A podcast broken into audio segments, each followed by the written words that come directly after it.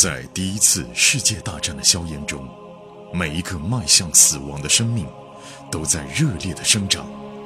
慧天、颜亮双人播讲一战史诗巨作，让你像追美剧一样，追历史，穿越火线，第一次世界大战。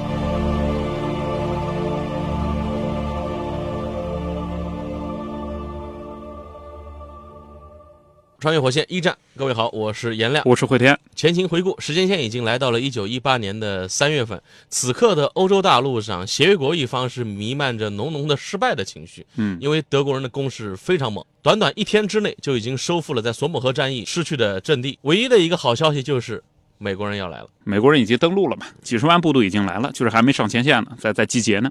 镜头还是对准菲茨啊，菲茨呢肯定要去看老婆看孩子嘛。丘吉尔悄悄的就跟上来了。跟上来以后，在菲茨进毕公主房间之前啊，丘吉尔拉住了菲茨，他说：“我悄悄跟你说个事儿啊，你是不是会俄语啊？而且不只是会一点点，对吧？应该蛮熟的吧？”菲茨点点头。丘吉尔说：“呃，你是不是认识一个叫卡明的人，也被称作 C 先生？”菲茨点点头，他说：“哎，我以前曾经在一个特殊部门里面为他写报告。”然后丘吉尔就进一步压低声音啊，悄悄讲：“等到你回伦敦以后，你去找 C 先生，国家有任务要交给你。”哎，菲茨觉得非常的有兴致，没问题，我随时都可以去见他。菲茨离开了丘吉尔，去看自己的孩子啊。呃，这个孩子我们说一下，他被取名为安德鲁，嗯，全称是安德鲁亚历山大穆雷菲茨赫伯特，好复杂，我们就称安德鲁了啊。安德鲁啊，大家现在可以不用记这个名字。如果你要继续听二战的话，安德鲁也是我们二战当中的一个重要人物啊。嗯，本书当中所有主人公的孩子，在二战当中二十年过去都是主人公，彼此之间都有恩怨情仇。对，恩怨情仇，一直搞到二零零八年呢，他这书一直到二零零八年的啊。菲茨用毯子把宝宝裹好了，第二天就带回了伦敦啊。劳斯莱斯旅行车后面还跟了另外两辆汽车，就物资是备了一大堆小孩的东西啊。在牛津吃了午餐以后，晚饭之前就回到了在伦敦的公馆。几天后，四月温和的午后，菲茨呢沿着河堤，一边望着泰晤士河步行去见卡明。见 C 先生领任务他的情报部门的上级去领任务。对对对，情报局是膨胀的速度非常快，原来的那个地方已经放不下了，所以情报部现在搬到了大本钟附近一个叫白厅院的奢华建筑里面，有私人电梯把菲茨带到楼顶。间谍头子 C 先生占据了顶楼的两个房间了。C 先生见到菲茨了以后呢，开门见山就说：“那么多年以来，我们一直盯着列宁，哎，我们也派人杀过他不止一次啊，但是都没杀成。”现在列宁回国了，如果我们废不掉他，列宁会是我们整个国家最大的威胁。菲茨完全同意，他说：“呃，你说的好有道理。那么接下来我们干什么呢？”然后 C 先生就说：“啊，我们在西伯利亚那边啊，接上了一个哥萨克领袖。西伯利亚那边有一个哥萨克首领，已经推翻了当地的布尔什维克政权，这成了反革命势力了。”对，C 先生就说呢：“我们要弄清楚他值不值得我们支持。”就是那个哥萨克领袖要不要去扶植这股反革命势力？菲茨就说呢，公开支持有风险啊，这钱你们怎么拨得出去哦？然后呢，C 他就笑笑说：“哎呀，我们有这个秘密资金、公务机要，这个钱我们肯定有的。我们在这个里面吧，每个月花个一万英镑，没人看得出来，没人会问。一个月一万英镑呢，我想应该足以支持那边的反革命势力。如果说能够顶住列宁那边的进攻，那么我们再增加嘛，看看行不行吧。中国的情报部门在战时的这个权力啊，也是迅速的大的吓死人，机构在膨胀，权力也在膨胀，国王也问不着，就是他们的这种情报部门呢，权力大到暗杀、行刺都不需要事先报告，只要保证他是对国家利益负责的就可以了。鬼知道是不是对国家利益负责？所以权力大到这种程度啊！嗯、他们要扶植的这个哥萨克的领袖叫什么名字呢？叫谢苗诺夫，年龄只有二十八岁。他盘踞在哪儿？盘踞在中国的满洲里地区。大家把他想象成这个座山雕的形象就可以了。哎，对，座山雕，座山雕。那么飞茨是杨子荣吗？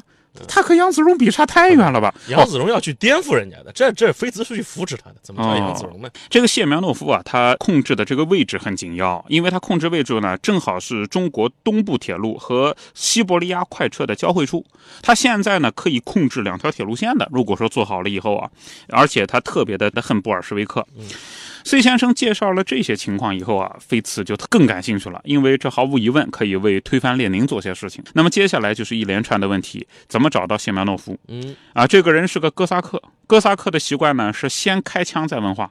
先把人打死，然后再问人。我飞茨过去跟他接头啊，他是跟我聊天啊，还是一枪打死我？前情当中，我们这个军事顾问陈爱民教授也解释过，嗯哥萨克的一个大的问题就在于他不受控制，对，嗯，很难指望他根据你的要求和计划做一些事情，嗯跟他们沟通也是这个比较麻烦。啊、对，而且飞茨他就担心呢，我去了以后能不能活着回来啊？嗯我是带钱去的，人家要是把我当做肥羊抢了以后又把我宰了，该怎么办啊？所以飞茨他立刻就 follow my heart，就这就怂了种感觉就怂了，他就说，哎呀，我是合适的人选嘛？呃，您看啊，呃，这个 请原谅，我的身份很明显啊，在俄国也很难不被人认出来，不是吗？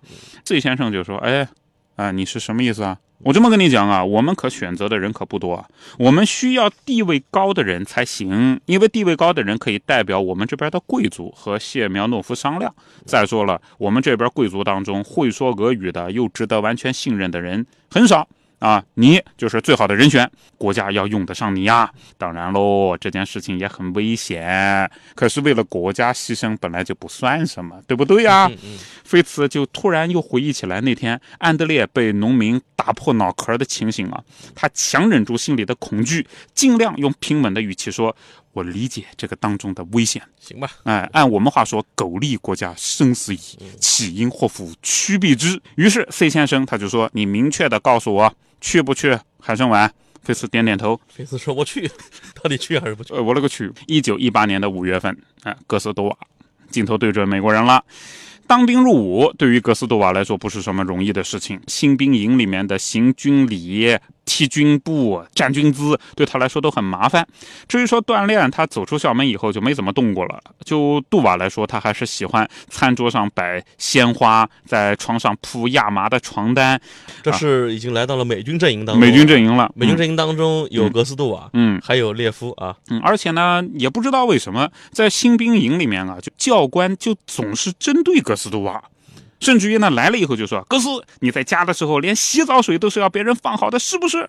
哥斯按照美军规矩嘛，上级不管对你怎么喷口水，你都只能是 “sir yes sir”，对吧？接着那个长官就说：“在这里你只能自己搞定，听清楚了没有？”周围全是人，但是格斯熬过来了。他十一岁的时候就被人送到寄宿学校，所以被老兵欺辱啊，被愚蠢的上司操练啊，这个也不稀奇。家庭的背景、举止谈吐让他备受嘲讽，但是他耐着性子承受下来。前青年外交家，对现在要开始他的军旅生涯了虽然他接受的是军官训练，但是一开始肯定是新兵开始对，对吧新？兵营，剧烈运动的时候吧，结果没想到，周围人都很吃惊。格斯啊，在搏斗方面表现很出色，甚至于啊，负责训练的中式教官都说，像格斯这种人很有特种兵的潜质。但是唯一可惜的是，格斯没有杀手的本能。啊，心比较软，嗯心比较练过拳击，对对对。拳击啊，对对。搏击上是没问题的嗯，但是他的个性嗯比较善良啊，比较善良。下不了黑手还有呢，也不知道是不是因为他下不了黑手，所以他射击方面表现不好啊。啊、就格斗方面呢，拳法、步伐呢没任何问题，制服对方没问题，没人但杀死对手呢，格斯的性格就狠不下来。比较善良啊，格斯啊，他是很想在军队里面好好表现一番的。当然，很重要的一个原因呢，就人们都认为他在军队里面不会有出息，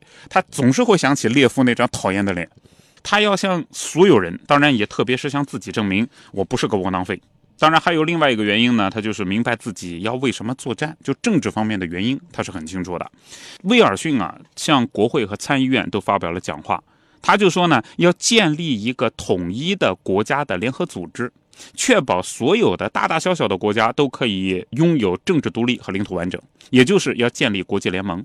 这也是格斯的一个梦想。所以别人打仗嘛，为的是活下来；格斯打仗是为了活下来，也是为了什么呢？也是为了将来世界能更好。这是他和一般当兵的不一样的。威尔逊是阐述了他的十四点计划，著名的威尔逊十四点啊，海军、巴尔干半岛、波兰这些地方臣民的自由，尤其是殖民地人民。自己决定自己未来，就是啊我们说的区域自觉啊，区域自觉。嗯。那么这个区域自觉呢，其实啊，在英国那边引起了极大的反感，因为英国是最大的殖民地。殖，民地就要丢，对呀、那你什么意思呢？对吧？你你你你冲谁呢？不就这个感觉吗？地区自决啊，对，包括不搞秘密协约啊等等，都是冲着英法去的啊。是啊因为在战时英国签了一堆秘密的协约啊，是的不同的地方。啊，因为威尔逊现在说这个话呢，美国还不是最强的国家，那时候最强还是英国，嗯，对吧？那美国排名在后面，这时候他提十四点也没什么人，就最多大英帝国觉得你这人干嘛有病啊，就这种感觉。但后来等到一战结束以后，美国层的实力就上去了，到那时候就不一样了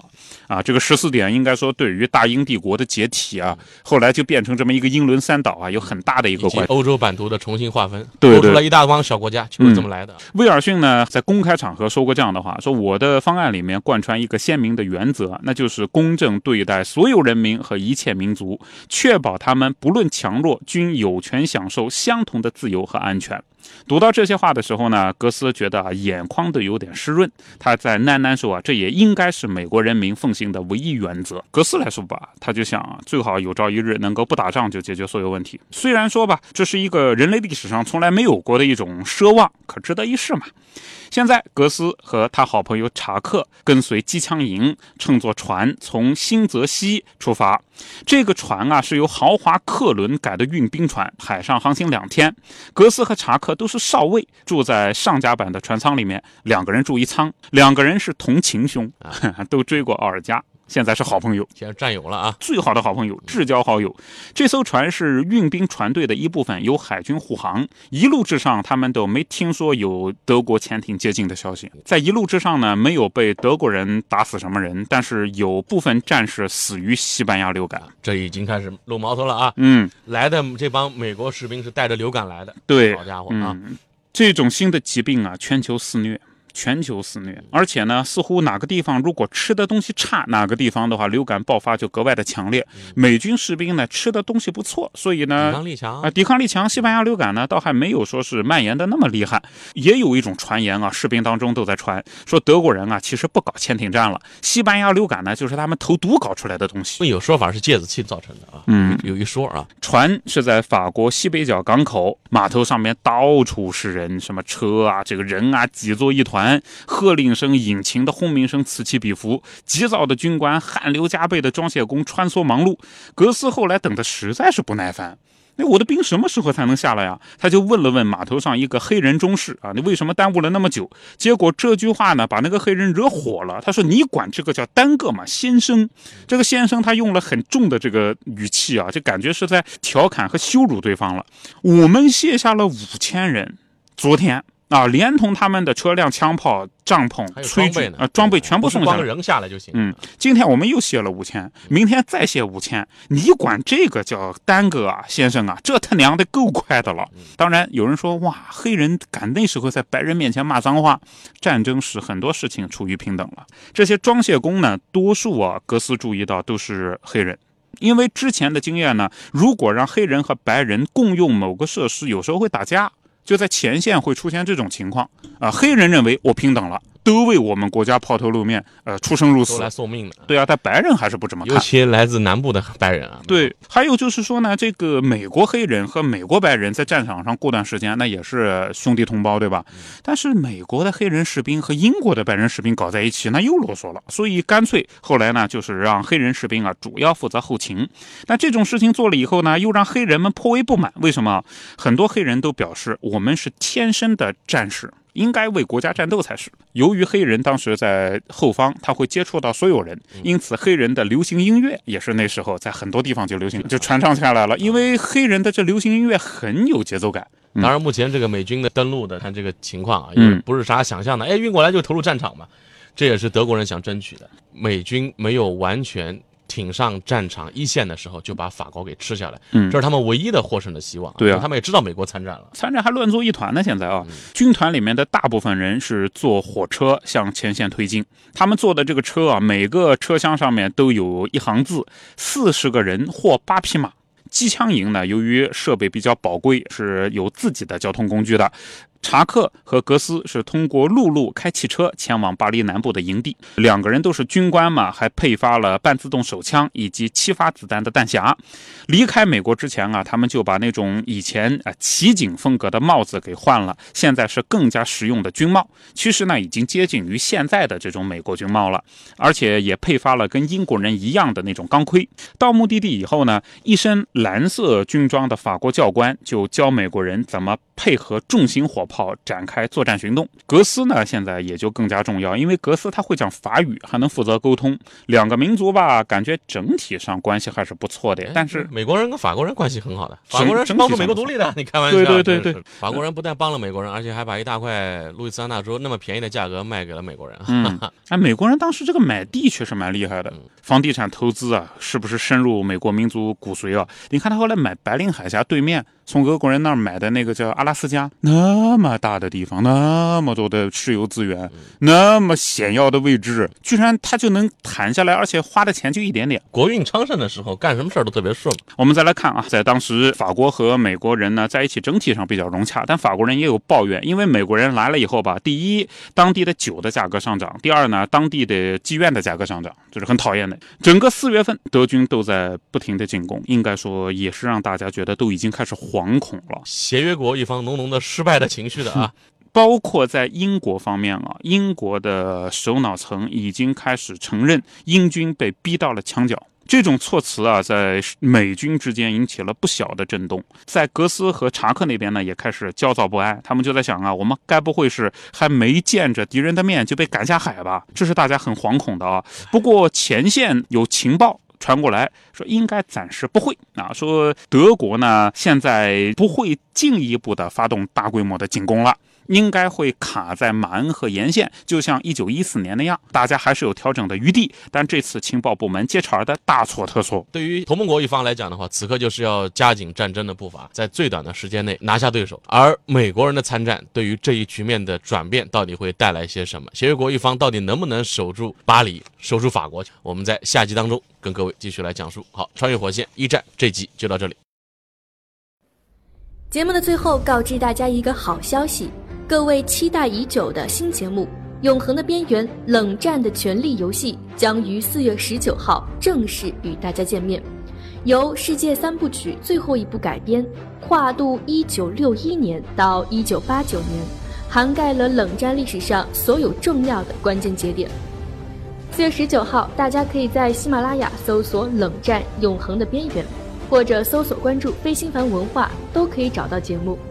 同时，我们还组建了高级 VIP 群，慧天和颜亮老师会在群内与大家交流，也会在群里发送各种福利、新节目抢先听、节目周边等等。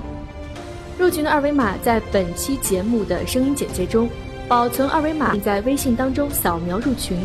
您还可以添加火线助手，微信号就是火线的全拼加二零二，也就是火线二零二，拉您入群。需要特别提醒的是，四月十九号到二十二号，喜马拉雅平台会有专属的优惠券，会员五折，非会员七折。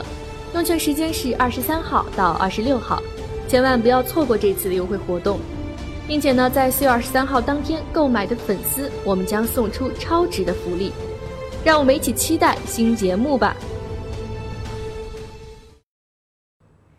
在节目的最后，告诉大家一个好消息：与我们主播老师天亮 CP 的两天一夜活动现在开始报名啦！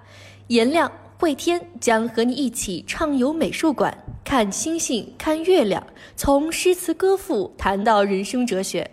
现在报名还可以享受第二位半价的优惠活动，时间就在二零一九年六月八号到六月九号，地点位于江苏省南京市四方美术馆。